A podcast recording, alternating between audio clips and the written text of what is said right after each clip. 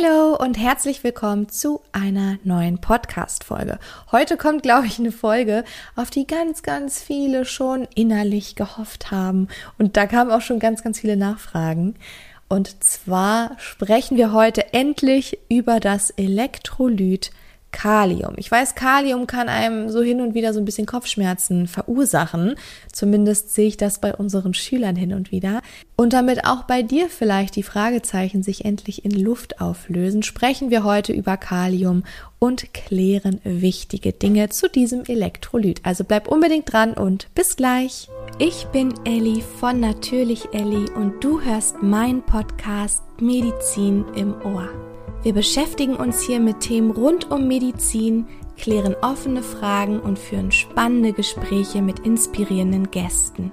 Wenn du also ein paar Minuten Zeit hast für ein bisschen Medizin im Ohr, dann lass uns loslegen. Kalium ist das wichtigste Kation des Intrazellulärraums. Jetzt denkst du vielleicht gleich wieder, okay, ich schalte ab, keine Ahnung, was Kation, was, was redet sie da? Keine Sorge. Also Kationen sind Teilchen mit permanent positiver Gesamtladung. Ja, und der Intrazellulärraum ist der Raum innerhalb einer Zelle, deswegen intrazellulär. Du merkst ja also, dass Kalium das wichtigste positiv geladene Teilchen innerhalb unserer Zellen ist. Und genau deswegen finden wir Kalium in unseren Zellen eben in einer hohen Konzentration wieder. Wie wird Kalium aufgenommen? Zum Beispiel über unsere Nahrung. Kalium kommt vor allem in Kartoffeln vor, aber auch in Bananen, Aprikosen, in Fleisch, in Feigen oder aber auch in Hülsenfrüchten und wir scheiden Kalium etwa zu 90 Prozent über unsere Nieren aus und zu etwa 10 Prozent über den Darm oder auch übers Schwitzen. Und jetzt habe ich erstmal eine kleine Frage an dich. Und zwar, welches Elektrolyt ist denn der, ich sag mal, direkte Gegenspieler von Kalium und befindet sich im Extrazellulärraum, also extrazellulär, ne, außerhalb der Zelle. Fällt dir ein Elektrolyt ein? Ich weiß, du hast es richtig gedacht, richtig ausgesprochen. Ganz genau, es ist Natrium. Natrium ist nicht nur maßgeblich am Austausch von Wasser zwischen dem Intrazellulärraum und dem Extrazellulärraum beteiligt, sondern es hat auch eine sehr, sehr wichtige Bedeutung bei der Aufrechterhaltung des Membranpotenzials. Aber keine Sorge, dazu kommen wir gleich. Wir springen also zurück zu Kalium. Wofür brauchen wir denn eigentlich Kalium? Kalium ist entscheidend am Ruhepotenzial der Zellen beteiligt, aber auch an der Regulation des pH-Wertes. Keine Sorge, ich habe ja gerade gesagt, zum Ruhepotenzial kommen wir gleich in Ruhe. wow, okay. Reguliert wird der Kaliumhaushalt durch das RAS. Dazu gibt's hier auch schon, ich glaube, eins, zwei Folgen. Ich habe einen ausführlichen Blogartikel dazu geschrieben. Ne? Das RAS ist das Renin, Angiotensin, Aldosteronsystem. Wenn du das jetzt nicht mehr auf dem Schirm hast, gar kein Problem. Ich verlinke dir einmal die Podcast-Folge zum RAS und auch den Blogartikel unten in die Show Notes. Dann höre da unbedingt nach dieser Folge noch einmal rein. Beim Renin-Angiotensin-Aldosteronsystem wirkt Aldosteron indirekt über die Natriumresorption auf die Kaliumverteilung ein. Was bedeutet das? Aldosteron bewirkt eine vermehrte Natrium- und Wasserrückresorption und dadurch kommt es zu einer vermehrten Kaliumausscheidung. Es beeinflusst also sowohl das Ruhemembranpotenzial als auch den pH-Wert. Aber jetzt betrachten wir das alles nochmal ein bisschen genauer. Steigt jetzt die freie Kaliumkonzentration im Blut an, dann nimmt das Ruhepotenzial ab und die Erregbarkeit der Zellen nimmt zu. Okay, jetzt ähm, höre ich schon quasi die Fragezeichen aufploppen, sowie die Kaliumkonzentration im Blut nimmt zu, das Ruhepotenzial sinkt, aber die Zellen sind erregbarer. Genau, also das Ruhepotenzial ist das Membranpotenzial einer erregbaren Zelle in Ruhe. Okay, ganz einfach. Deswegen Ruhemembranpotenzial.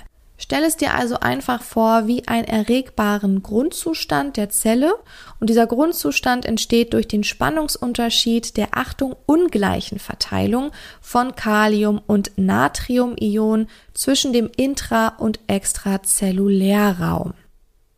Das ist jetzt wichtig zu verstehen. Wir brauchen also diese ungleiche Verteilung. Ja, es darf nie die gleiche Verteilung, es darf nie ausgewogen sein, in Balance sein, weil dann wäre die Zelle nicht erregbar. Unser Körper möchte aber natürlich verschiedene Spannungen immer ausgleichen, genauso wie mit Flüssigkeiten. Der Körper versucht eigentlich andauernd die ganze Zeit immer in Balance zu kommen und zwischen intra- und extrazellulärraum jetzt hier die Ladungen auszugleichen.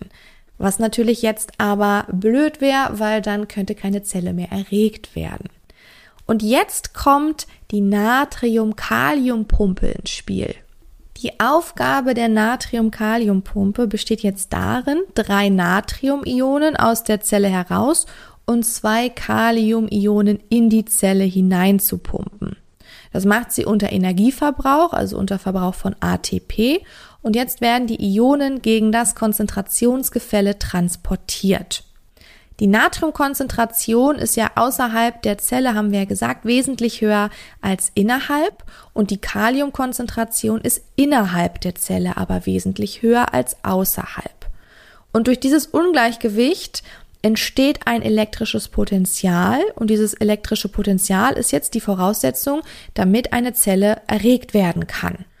Aber dieses Ungleichgewicht möchte unser Körper dauerhaft ausgleichen, was jetzt bedeuten würde, dass keine Zellerregung mehr stattfinden könnte. Und um genau das zu verhindern, kommt jetzt diese Natrium-Kalium-Pumpe ins Spiel. Ja, die Natrium-Kalium-Pumpe wirkt jetzt aktiv diesem Ladungsausgleich quasi entgegen das bedeutet, sie pumpt jetzt die Ionen entgegen ihres Konzentrationsgefälle. Was passiert also? Die Zelle kann diese negative Spannung aufrechterhalten, also dieses Ruhemembranpotenzial, und somit können auch elektrische Reize weitergeleitet werden. Um diesen Mechanismus der Natrium-Kalium-Pumpe nochmal ausführlicher zu erklären, könnte ich nochmal eine extra Folge einfach aufnehmen, wenn du das möchtest. Schreib mir gerne, ähm, wenn dir das helfen würde. Ich wollte es jetzt einfach nur für dich anreißen, weil wir jetzt eben gerade bei Kalium sind. Dann werfen wir doch jetzt nochmal einen Blick auf die Pathologie, denn natürlich kann Kalium auch zu viel vorhanden sein oder eben zu wenig. Haben wir eine zu niedrige Kaliumkonzentration, spricht man von einer Hypokaliämie. Ist die Kaliumkonzentration zu hoch im Serum, dann sprechen wir von einer Hyperkaliämie. Merke dir direkt zu Anfang an, sowohl eine Hypokaliämie als auch eine Hyperkaliämie kann das Risiko für Herzrhythmusstörungen deutlich erhöhen und hier eben auch dazu führen. Durch was könnte denn zum Beispiel eine Hypokaliämie entstehen, also zu wenig Kalium im Serum? Beispielsweise durch starke Durchfallerkrankungen, durch heftiges Erbrechen, aber natürlich auch durch Fehlernährungen oder Essstörungen, durch bestimmte Medikamente, zum Beispiel Diuretika, Glukokortikoide oder aber auch durch eine Insulintherapie. Zu welchen Symptomen kann es denn jetzt kommen? Erstmal ist zu verstehen, dass es eben durch jetzt die Hypokaliämie zu einer Hyperpolarisation kommt. Was bedeutet das? Das bedeutet, es kommt zu einer verringerten Erregbarkeit von den Nervenzellen, also von der Zelle. Warum das? Weil eine Hyperpolarisation jetzt das Ruhmembranpotenzial verschiebt und zwar führt es zu einem negativeren Membranpotenzial als eigentlich und das führt jetzt dazu, dass die Zelle eben vermindert erregbar ist. Und wenn die Zelle jetzt nicht mehr so gut erregbar ist, dann ist natürlich eine Depolarisation erschwert. Es kann hier also zu einem Schwächegefühl kommen, beziehungsweise wirklich zu Ermüdbarkeit, zu Obstipation, also zu einer Verstopfung oder auch zu Muskelschwächen und man sieht, dass die Muskeleigenreflexe herabgesetzt sind. Es könnten aber auch Muskelzittern und Krämpfe dazukommen. Und ganz, ganz wichtig, das habe ich vorhin schon zur Einleitung gesagt, dass du dir das direkt merken kannst, es kann auch zu Herzrhythmusstörungen kommen. Okay, dann werfen wir jetzt noch einen Blick auf die Hyperkaliämie. Die Hyperkaliämie kann zum Beispiel ausgelöst werden durch Nierenversagen, zum Beispiel durch chronisches Nierenversagen, aber auch durch eine akute Nierenschädigung. Dann kann es zu einer Erhöhung von Kalium kommen, wenn Körperzellen geschädigt werden und dadurch eben Kalium vermehrt freigesetzt wird aus den Körperzellen, beispielsweise nach Traumata, nach Verbrennungen oder eben auch bei einer Hämolyse. Außerdem kann hier natürlich auch wieder die Ernährung eine Rolle spielen. Also wenn man einfach übermäßig Kalium zuführt, aber auch bestimmte Medikamente könnten hier eine Hyperkaliämie beeinflussen, zum Beispiel wieder Heparin, auch wieder Diuretika, hier aber dann die kaliumsparenden Diuretika, ACE-Hämmer oder zum Beispiel auch Lithium.